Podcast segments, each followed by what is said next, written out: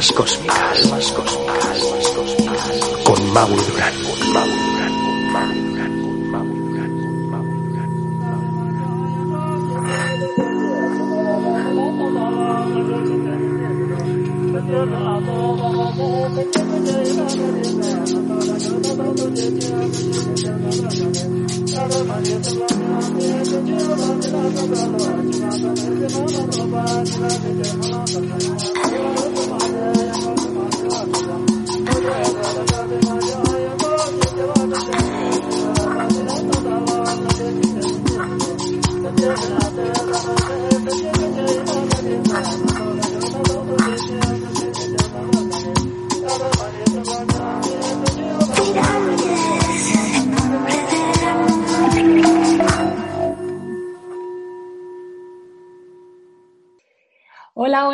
cósmicas. Bienvenidos al capítulo número 8 de este podcast que tengo que agradecer que estéis escuchando durante todo este viaje que estamos viviendo juntos. Y hoy estoy muy contenta porque conectamos directamente con México, siete horas de diferencia, ni más ni menos.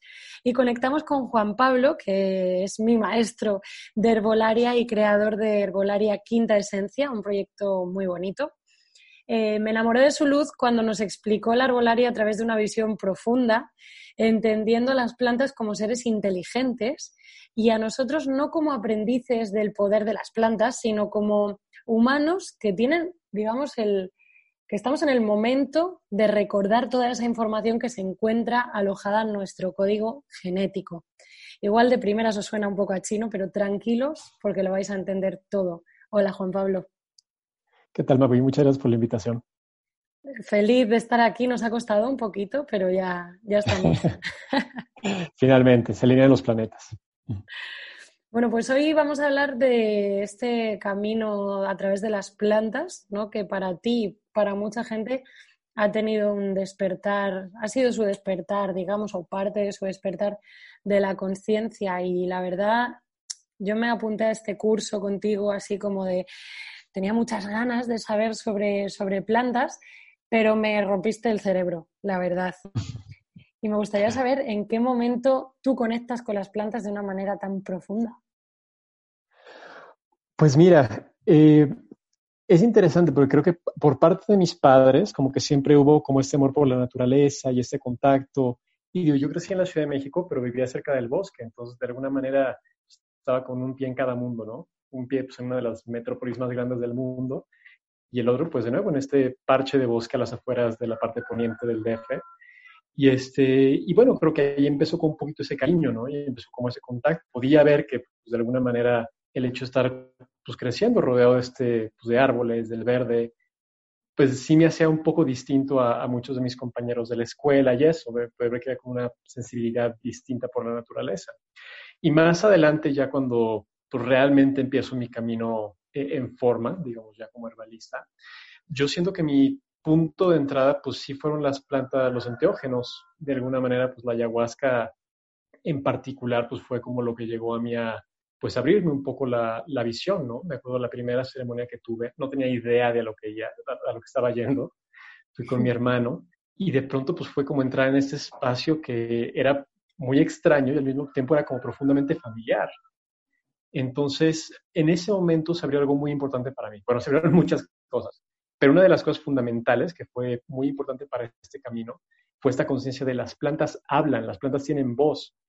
Y de pronto fue como, bueno, si esta planta habla y esta planta tiene voz, bueno, ¿qué tal esta? ¿Y qué tal esta hierbita que crece en mi casa? ¿Y qué tal esta hierbita que crece en el jardín? Y ahí se abrió una búsqueda de empezar a escuchar la voz de las plantas, de empezar a entender cómo es que las plantas comunican y cómo es que nuestros antepasados han podido aprender de ellas, se han podido sanar a nivel físico, mental, espiritual. Pero siento que el punto de partida fue eso, cuando realmente pude escuchar la primera voz de una planta de manera clara, fue a base de eso.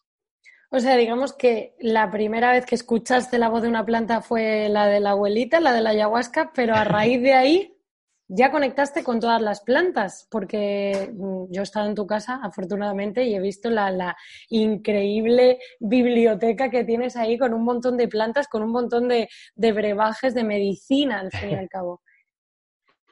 Sí, pues fue, de nuevo, fue el punto de entrada. Y yo siento que, de nuevo, no es que la ayahuasca fuera como mi camino, pero sí fue como parte de la, de la puerta de entrada. Y bueno, fue parte de mi camino durante un tiempo, pero siento que eventualmente a lo que me llevó fue a eso, aprender cómo poder conectar directamente con plantas que, pues bueno, como dicen uno de mis maestros, pues no hablan tan fuerte, sino que tienen como esta voz un poquito más, este, más sutil, ¿no? Pero definitivamente fue el punto de entrada y pues después ha sido, mucho de mi viaje ha sido eso, ¿no? Como empezar a aprender cómo darle voz y cómo escuchar eh, la voz de las, de las plantas.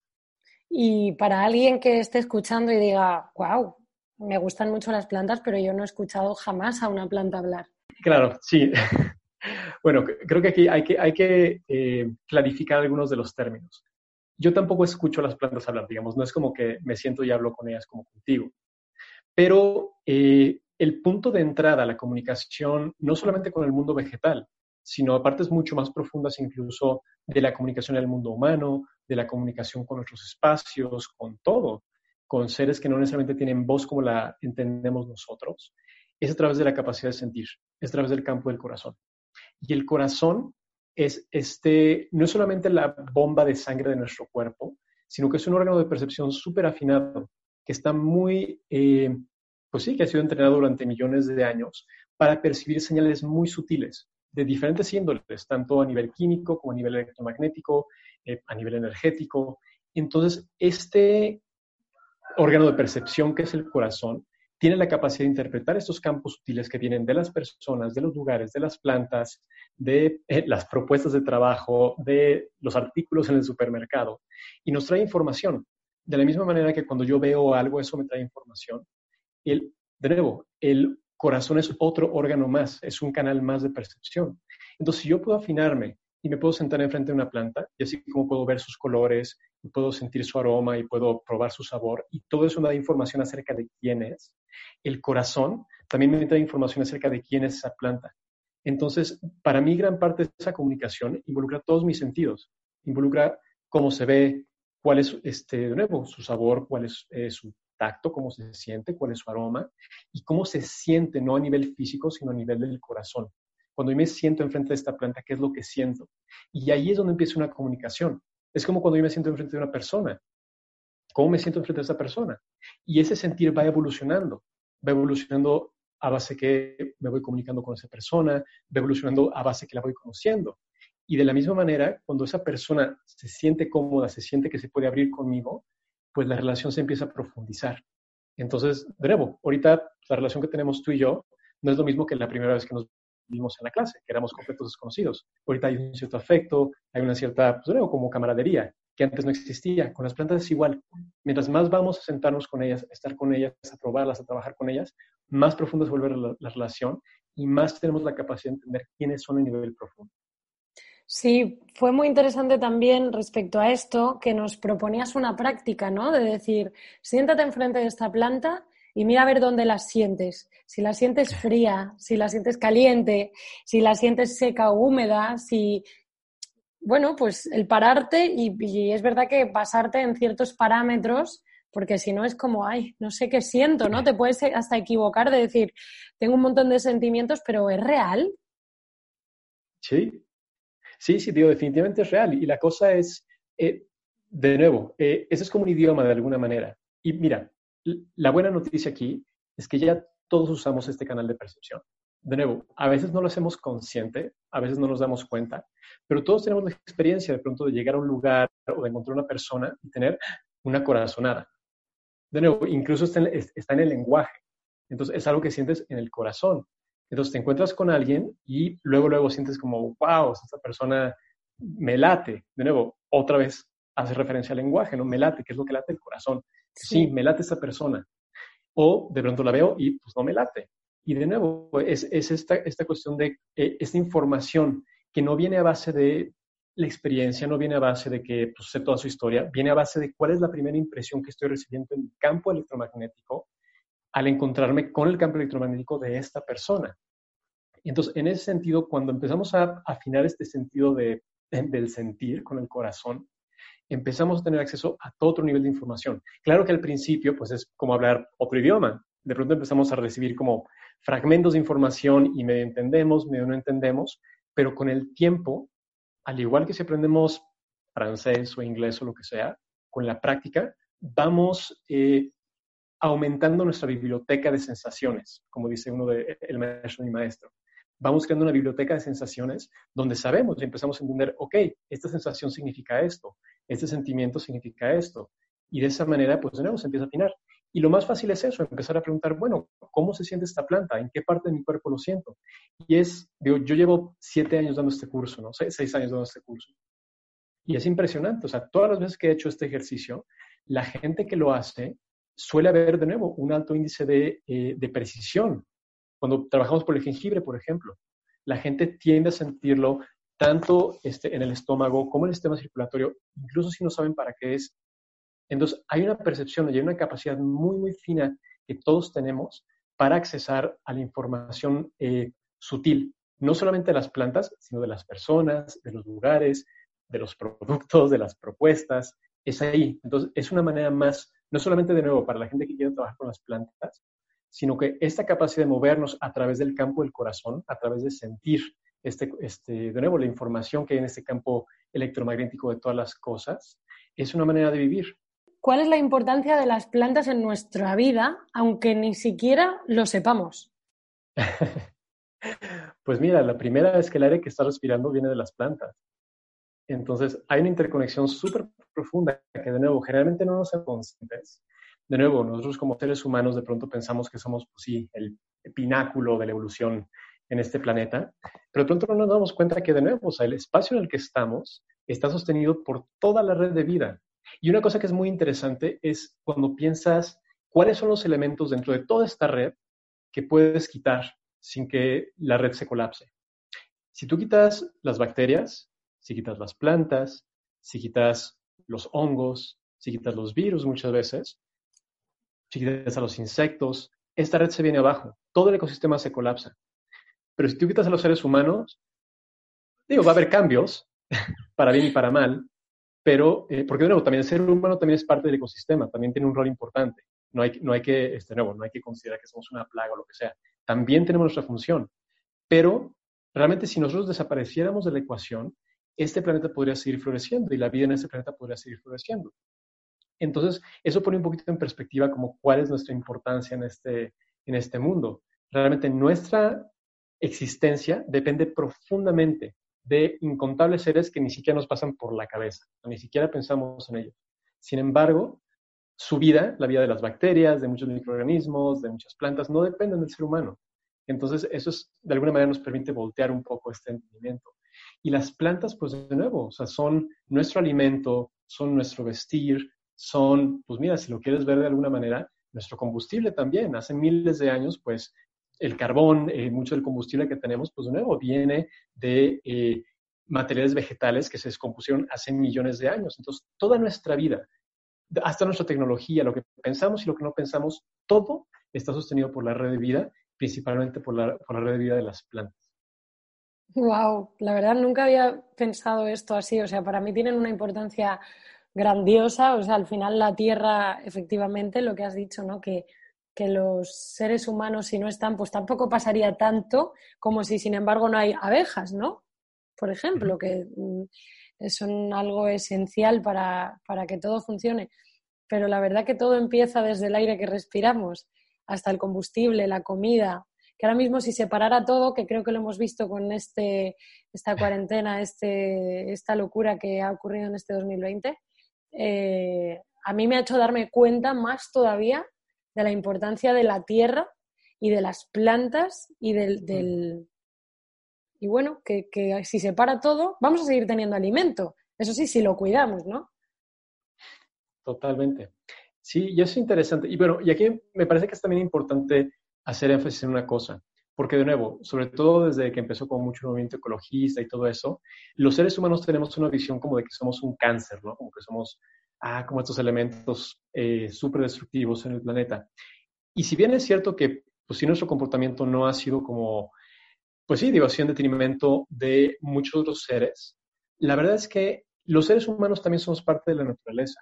Y algo que se nos olvida es eso, y, o sea, parte del, motivo por el cual estamos en todo este rollo es porque nos concebimos como seres separados de la naturaleza. Es como, de nuevo, lo que está creado por la naturaleza lo que, lo que está creado por el hombre, ¿no?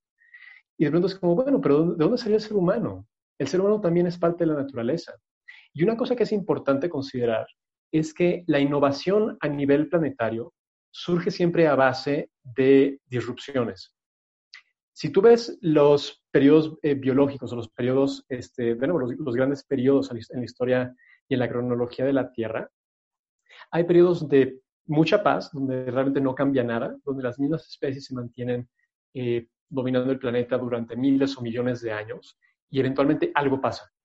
Una composición, este, la composición de la atmósfera en la Tierra, eh, el impacto de un meteorito o el surgimiento de una nueva especie.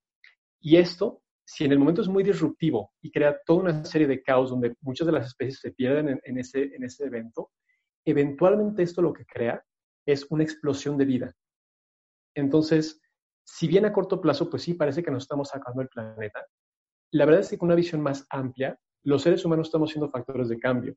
De nuevo, este cambio puede acabar por evitar que podamos vivir en nuestro propio planeta. Pero la vida en este planeta no se va a acabar. La vida en este planeta va a surgir y en algunos cuantos millones de años, que en el tiempo de la Tierra es nada, este jardín va a volver a florecer y va a haber miles de especies y esto va a volver a ser un jardín de Edén nuevamente. Ahora, yo preferiría que pudiéramos tener la conciencia para seguir aquí y para poder cuidar ese jardín y permitir que se reverdezca sin que haga falta que nosotros desaparezcamos. Pero de nuevo, sea como sea, la inteligencia de la Tierra es mucho mayor que la nuestra. Y no, no tenemos que salvar el planeta, tenemos que salvar a la especie. Y ni siquiera eso, nada más tenemos que cuidarnos. Sí, poner amor, ¿no? Y, estar conscientes de que somos, al final todo se espejea, ¿no? Y que si tú tratas mal fuera, pues al final también te estás tratando mal dentro. Dijiste una frase en el curso que la tengo por aquí y me llegó también muy dentro, que es que si tú amas a algo lo suficiente, este te abrirá todos sus secretos y así se abren los campos de información. Exactamente. Sí, y es muy cierto. Y lo podemos ver incluso, digo, a mí una cosa que me gusta, eh, a lo que me gusta aludir mucho en las clases, es el concepto de que las plantas son muy parecidas a los seres humanos, de que realmente somos mucho más parecidos de lo que, de lo que nos imaginamos. Entonces, si nosotros tomamos como ejemplo nuestras propias relaciones humanas, pues cuando tú amas a alguien profundamente, esa persona te muestra quién es. Si una persona siente que está segura, siente que lo que es es amado de manera incondicional, entonces la información, la esencia de esa persona empieza a subir a la superficie, empieza a mostrarte sus secretos. Y funciona de igual manera con todo. Si tú amas profundamente una planta, esta planta te va a empezar a mostrar quién es.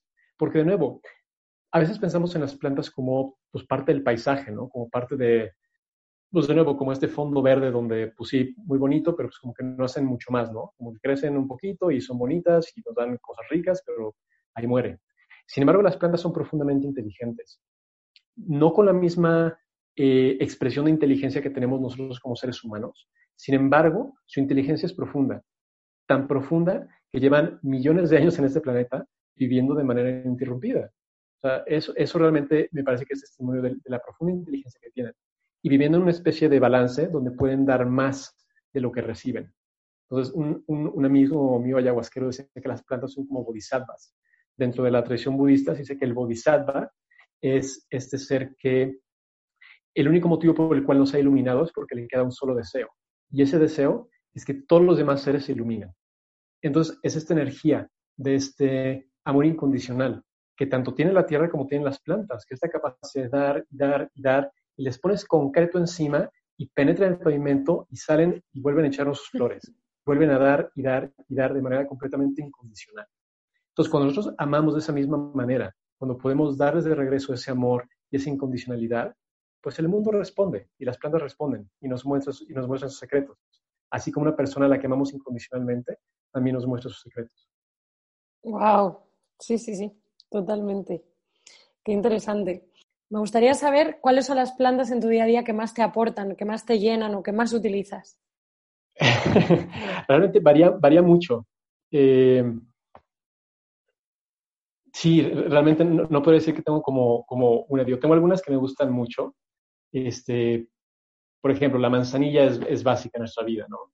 la manzanilla tanto para relajar como para el estómago, digo, siempre que hay alguna cuestión este, con los niños o este, nada más para tranquilizar un poquito, pues manzanilla es básico, ¿no?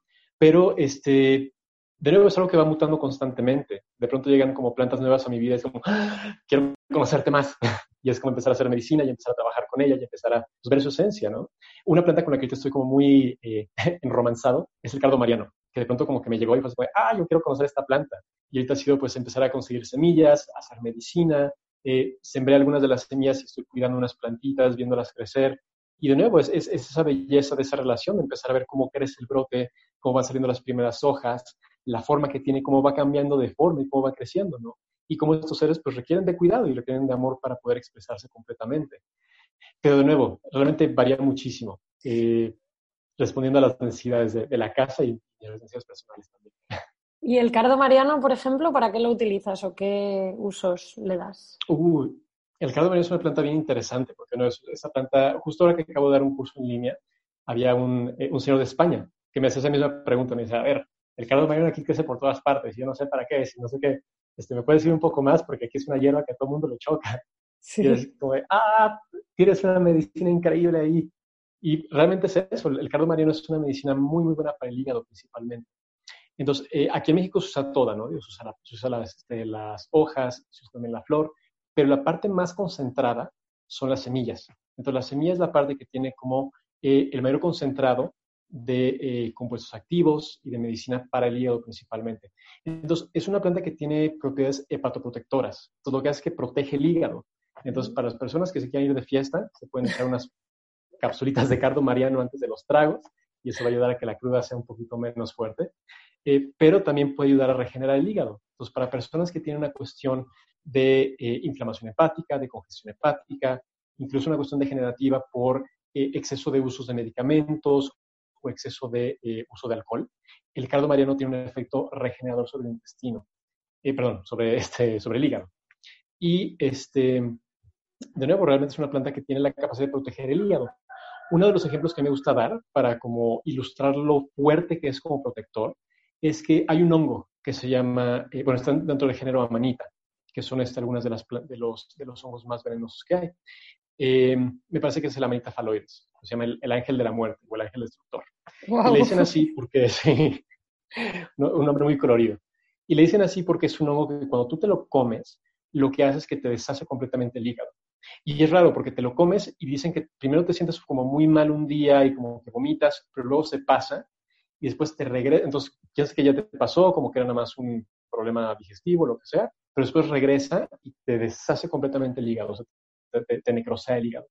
Y uno de los remedios que hay para intoxicación por amanita faloides es el cardo mariano. Entonces, el cardo mariano tiene tal efecto eh, hepatoprotector que puede proteger el hígado de, este, de los compuestos eh, de la manita que tienen la capacidad de destruir completamente el, tejido celular del hígado.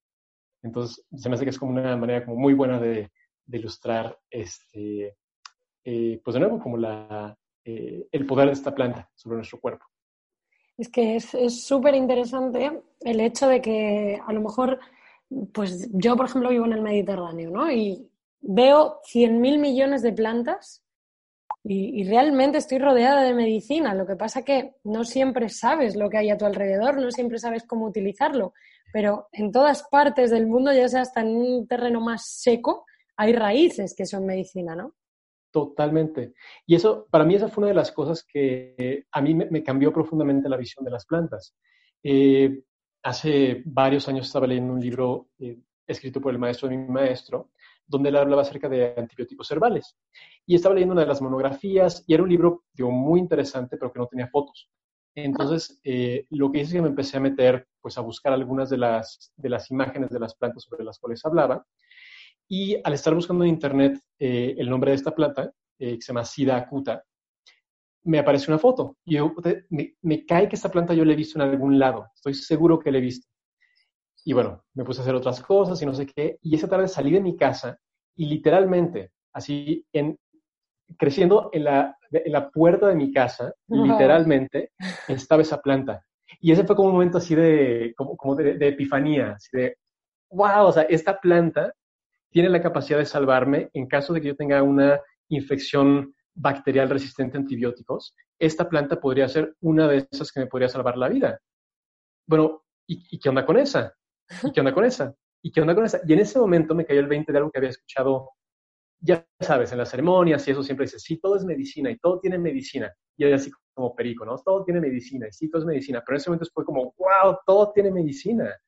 Y ahí me cayó el 20 de que el término plantas medicinales es un poco engañoso, porque no hay plantas medicinales y plantas no medicinales. Todas las plantas tienen medicina. Algunas no sabemos o no recordamos, pero todas las plantas tienen medicina. Todas. Qué bueno, qué bueno. Solo hay que escucharlas, ¿no? sí, escucharlas y pues sí, empezar a crear relación. Y luego, eh, creo que un tema que en estos últimos años está siendo como muy, muy curioso para mucha gente que no lo ha experimentado, que sí, son las denominadas plantas de poder. Mm.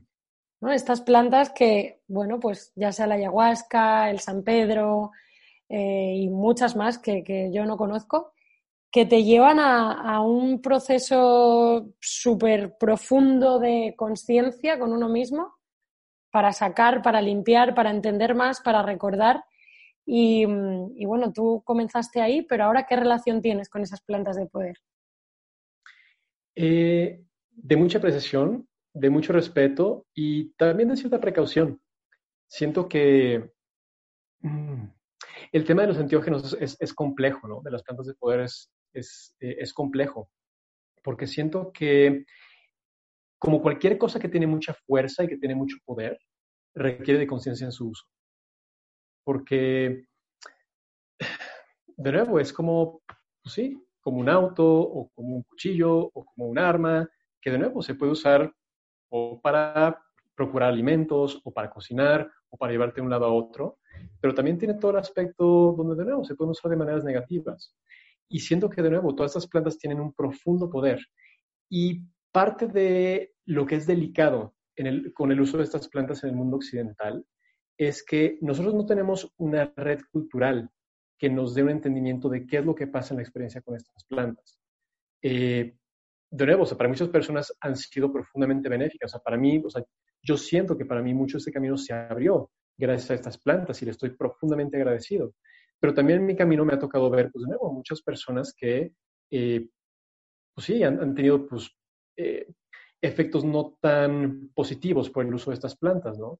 donde de pronto hay una entrega de su poder, donde de pronto es como, sí, sí, sí, pues la planta me dijo y, empieza a haber una confusión entre cuál es el mensaje de la planta y cuál es una proyección del ego, y empieza a entrarse en, sí, como en etapas de, bueno, en espacios de confusión. E, e, es un, es un tema complejo, eh, pero yo lo que diría es que tienen un lugar definitivamente y han sido parte fundamental de la cultura humana en todas nuestras experiencias, perdón, en toda nuestra historia. Realmente, a lo largo de toda la historia, los seres humanos siempre hemos buscado maneras de alterar nuestra percepción de la, realidad, de expandir nuestra conciencia. En ese sentido, siento que son parte clave y fundamental incluso del desarrollo humano eh, y del desarrollo de las culturas, sin duda. Ahora, siento que es importante saber usarlas de manera correcta, siento que es importante tener una buena guía, tener un buen sostén y estar seguros que podemos sostener la experiencia. Sentir el llamado realmente, porque al final no lo voy a hacer porque mi amiga lo ha hecho, sino, oye, a mí me pasó, me llamó y me presenté allí sola, como en todo, y, la experiencia que tuve fue de una apertura hermosa y gigante ante la vida, de entender muchas cosas, pero tampoco es algo que esté repitiendo constantemente, pero no lo cambio por nada, por ejemplo. Claro. Sí, y cada quien tiene su camino, y, y si hay gente donde su camino sí es entrar en un contacto constante y profundo con la planta. Pero de nuevo, o sea, creo que es delicado y es importante tener mucha conciencia de que también vivimos una cultura que no está muy abierta a ver la sombra. Tenemos estamos en una conciencia que niega partes profundas de la experiencia humana. La muerte está completamente negada, la sombra está completamente negada. Entonces, por eso vemos expresiones tan violentas y tan obscuras muchas veces, porque no hay una voluntad de ver eso. Entonces, gente que tiene, pues digamos, cuestiones que se podrían eh, ver, se podrían tratar, se podrían abrazar y no necesitarían tener un escape como tan violento como puede ser un tiroteo en una escuela o un abuso a nivel sexual, bueno, como todo lo que estamos viendo en el mundo en este momento. Se podría trabajar de otras maneras. Sin embargo, una sociedad que no está dispuesta ni siquiera a ver el hecho de que todos nos vamos a morir, no está dispuesta a ver también como eso, del hecho de que hay partes muy oscuras de la experiencia humana. Es que justamente a mí uno de los aprendizajes que fue un zasca con, con, esta experiencia a través de la ayahuasca fue justamente la sensación de que mi cuerpo murió en ese momento, que tú puedes, si quieres, mm, despertar, puedes moverte si quieres y puedes, pero yo sentí la muerte y elegí morir.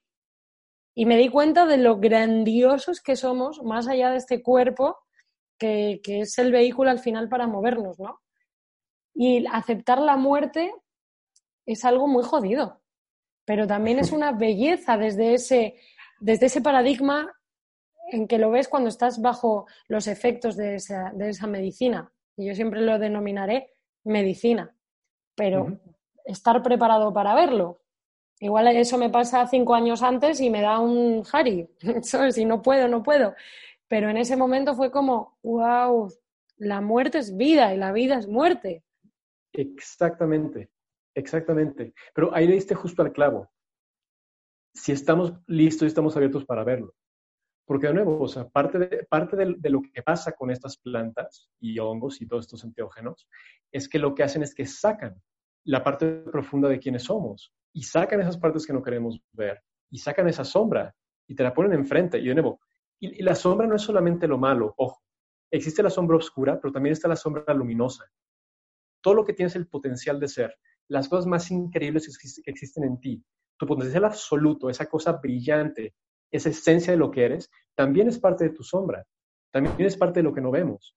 Entonces, tanto te puede mostrar esa sombra luminosa donde dices, wow, soy mucho más de lo que pensé y como seres humanos somos mucho más de lo que pensamos que éramos, o te puede mostrar la sombra oscura donde dices, wow, sí, somos mucho más de lo que pensamos que, que somos, pero también del otro lado. También todo lo que veo, toda esa parte de violencia, toda esa parte eh, de agresión, toda esa parte de tristeza, también existe dentro de mí y, es, y, existe en potencial dentro de todos los seres humanos. Y no todo el mundo está listo para ver eso. No todo el mundo está listo para abrazar el hecho de que, pues de nuevo, si yo veo a un violador, si veo a un asesino, si veo la guerra, si veo todo esto que está pasando, es porque también existe dentro de mí en potencia.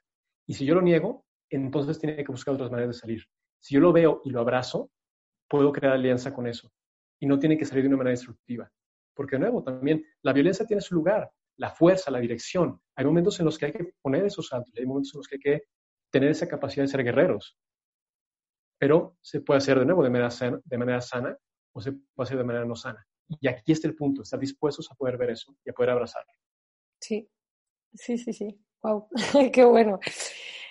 También me gustaría saber si tú a raíz de conectar con las plantas eh, en general, ya no solo de poder, dejas los medicamentos, eh, la, medicina convencional, digamos. No realmente. Mira, yo, este, yo tengo la fortuna de, em, pues de, crecer como una familia donde el enfoque era pues, más bien natural, ¿no?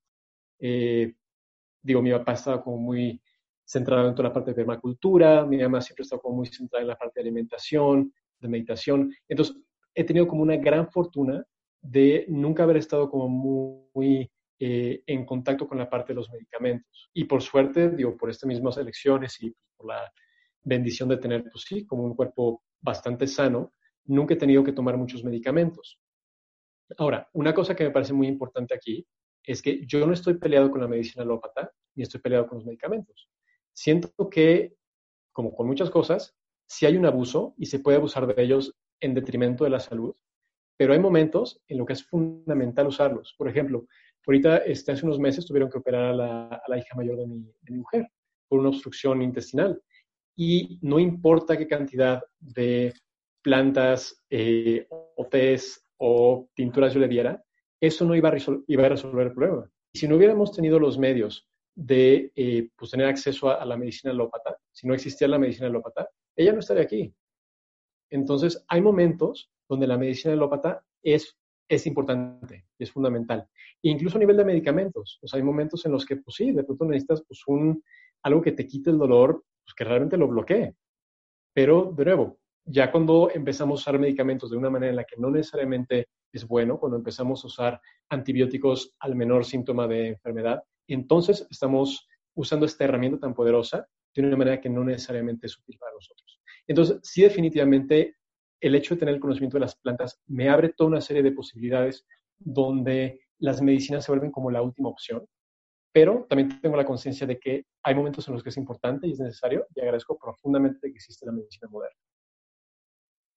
Sí, al final está en el no abuso, porque en México sí que es cierto que tenéis una conciencia un poco más fuerte por, toda la, historia y todo lo que, bueno, pues sí, toda la historia que tenéis detrás del el uso de plantas como medicina.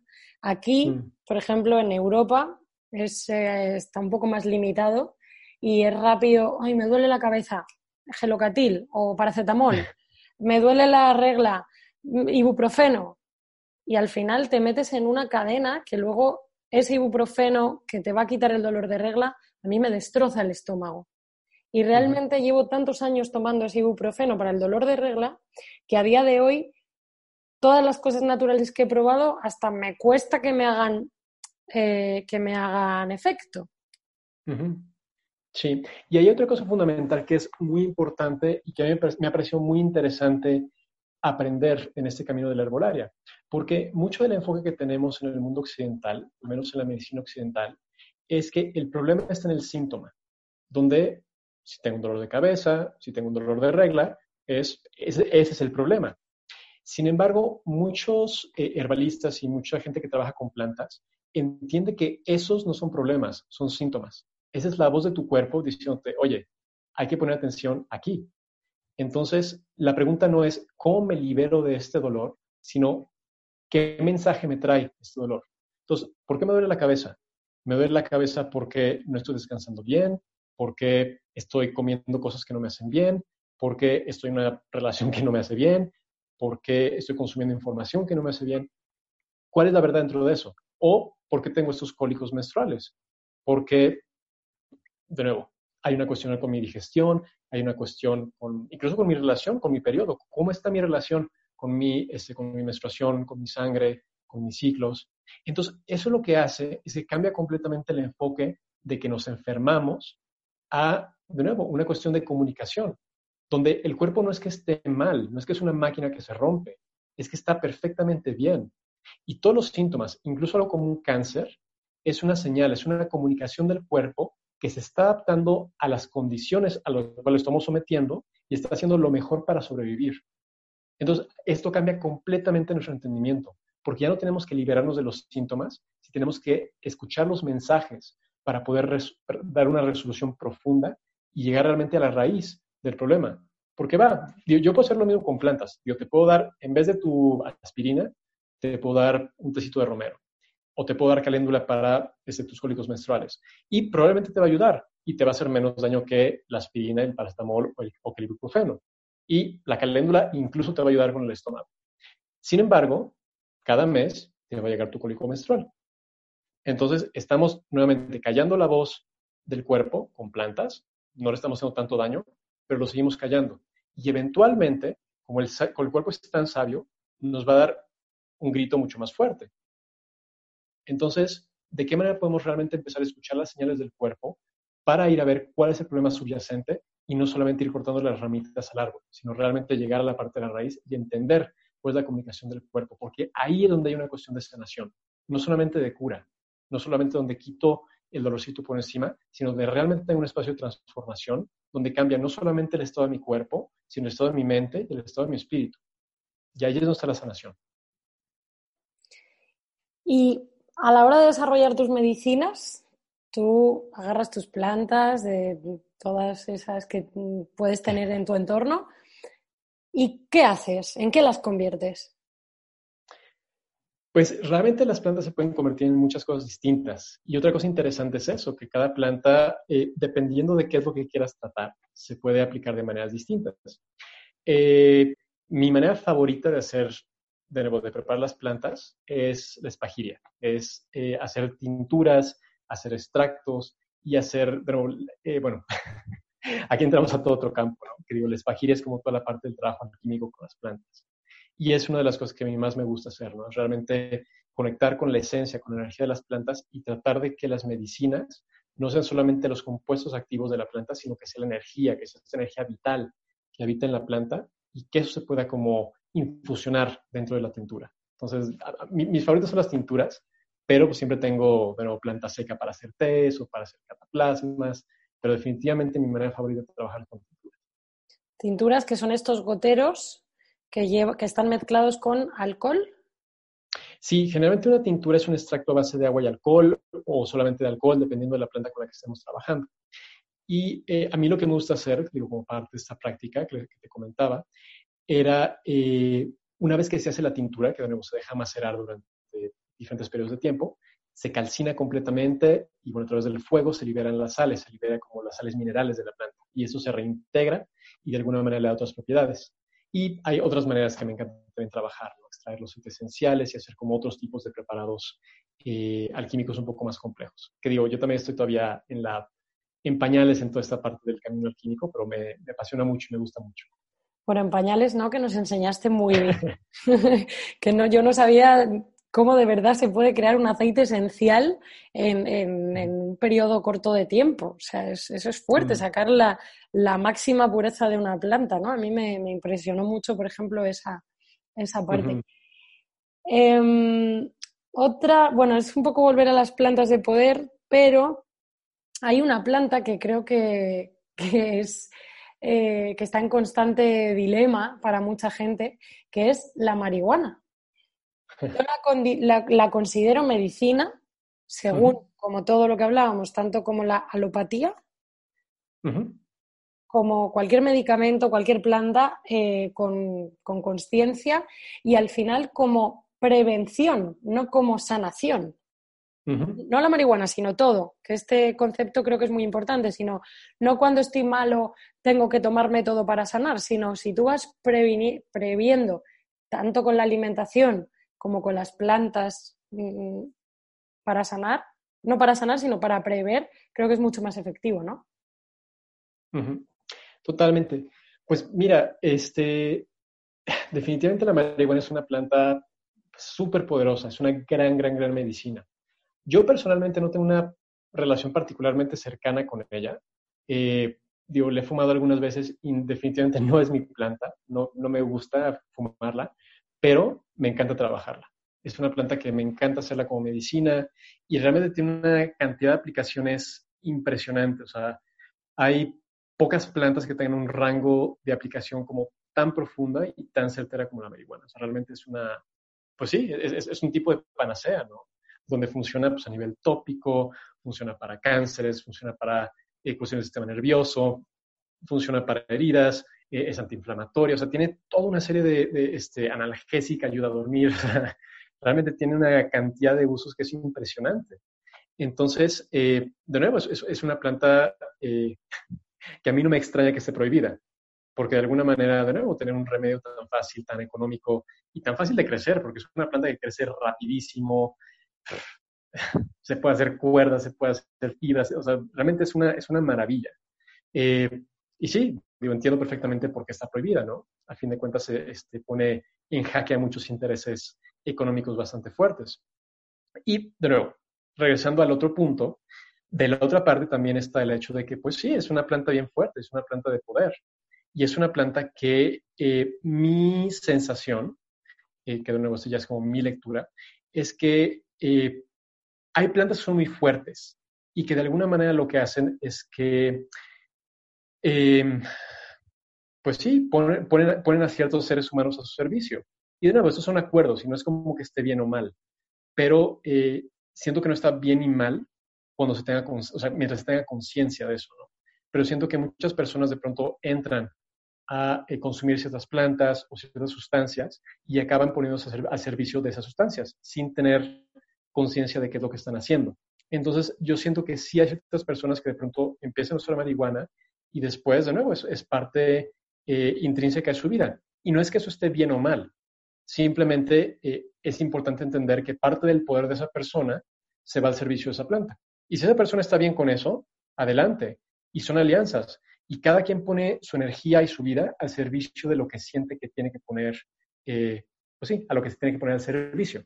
Pero hay que tener conciencia de eso. Al menos es como mi pequeña visión en cuanto a eso. ¿Y cómo crear una alianza en vez de, ponerte al servicio y estar, digamos, eh, esclavizado? Bueno, igual esclavizado es una palabra un poco fuerte, pero venga, pues depender de esa planta. Sí, un poco enganchado con una cierta dependencia. Eh, con, pues igual con una relación, con límites claros, con una, con una este, y con respeto. Porque, nuevo, siento que este también e, es una parte importante, ¿no? La, la cuestión del, del respeto hacia la planta y del acuerdo con la planta y del acuerdo con uno mismo. Y siento que la otra parte que es importante es pues el trabajo interno y el trabajo personal. Porque de nuevo, cualquier tipo de adicción, cualquier tipo de dependencia, ya sea a una persona, a una planta, a una sustancia, a un tipo de comportamiento, lo que hace es que está llenando un espacio, está supliendo algo más. Entonces, parte de, yo siento que el uso de estas plantas a nivel consciente y a nivel responsable y a nivel de nuevo, donde no estamos eh, enganchados, sino que estamos en alianza, tiene que ver con conocernos a nosotros mismos. ¿Cuáles son mis límites? ¿Dónde están mis puntos débiles? ¿Por dónde es que me puedo enganchar a cosas que no necesariamente están en servicio de la vida o en servicio de mi vida o en servicio de la vida de los que están a mi alrededor? Y cuando nos conocemos y sabemos cuáles son nuestras limitaciones, nuestros puntos débiles, los lugares donde podemos, pues sí, como caer de alguna manera, entonces tenemos conciencia de eso, podemos trabajarlo y las relaciones que creamos, tanto con las personas, porque con las personas no es diferente, con las personas es exactamente lo mismo. Y llegan personas a llenar nuestra vida y nos, nos enganchamos en situaciones que a veces, pues de nuevo, son pues, adictivas. Entonces, la mejor manera de salir de esas adicciones es conociéndonos y trabajando esos espacios y amándonos y dándonos a nosotros mismos y a nosotras mismas lo que esperamos recibir de fuera, lo que generalmente estamos buscando de fuera. Si yo me puedo nutrir a mí mismo, me puedo dar el amor que necesito, no tengo que buscarlo ni en una planta, ni en una persona, ni en una sustancia. Y la relación que puedo tener con todas esas cambia, porque ya no las necesito, pero enriquece mi vida por estar ahí. Bueno, creo que acabas de hacer un final Espectacular. No sé si hay algo que se te quede por decir o que creas importante aportar a este podcast. Em, pues nada, agradecerte mucho a ti. Muchas, muchas gracias por, por abrir este espacio. Finalmente, este, me da muchísimo gusto que, que, se haya concretado. Este, y, se vale, este, como pequeño spot publicitario, voy a lanzar el curso en línea. Este, sí, lo voy a lanzar este, el, bueno, e, e, es un, es un curso de, de, cuatro días y eh, es básicamente la adaptación del curso que estuviste tomando tú, pero extendido a, online. Entonces va a ser el 30 y 31 de mayo, los primeros dos días, y los siguientes dos días del curso van a ser el 6 y 7 de junio.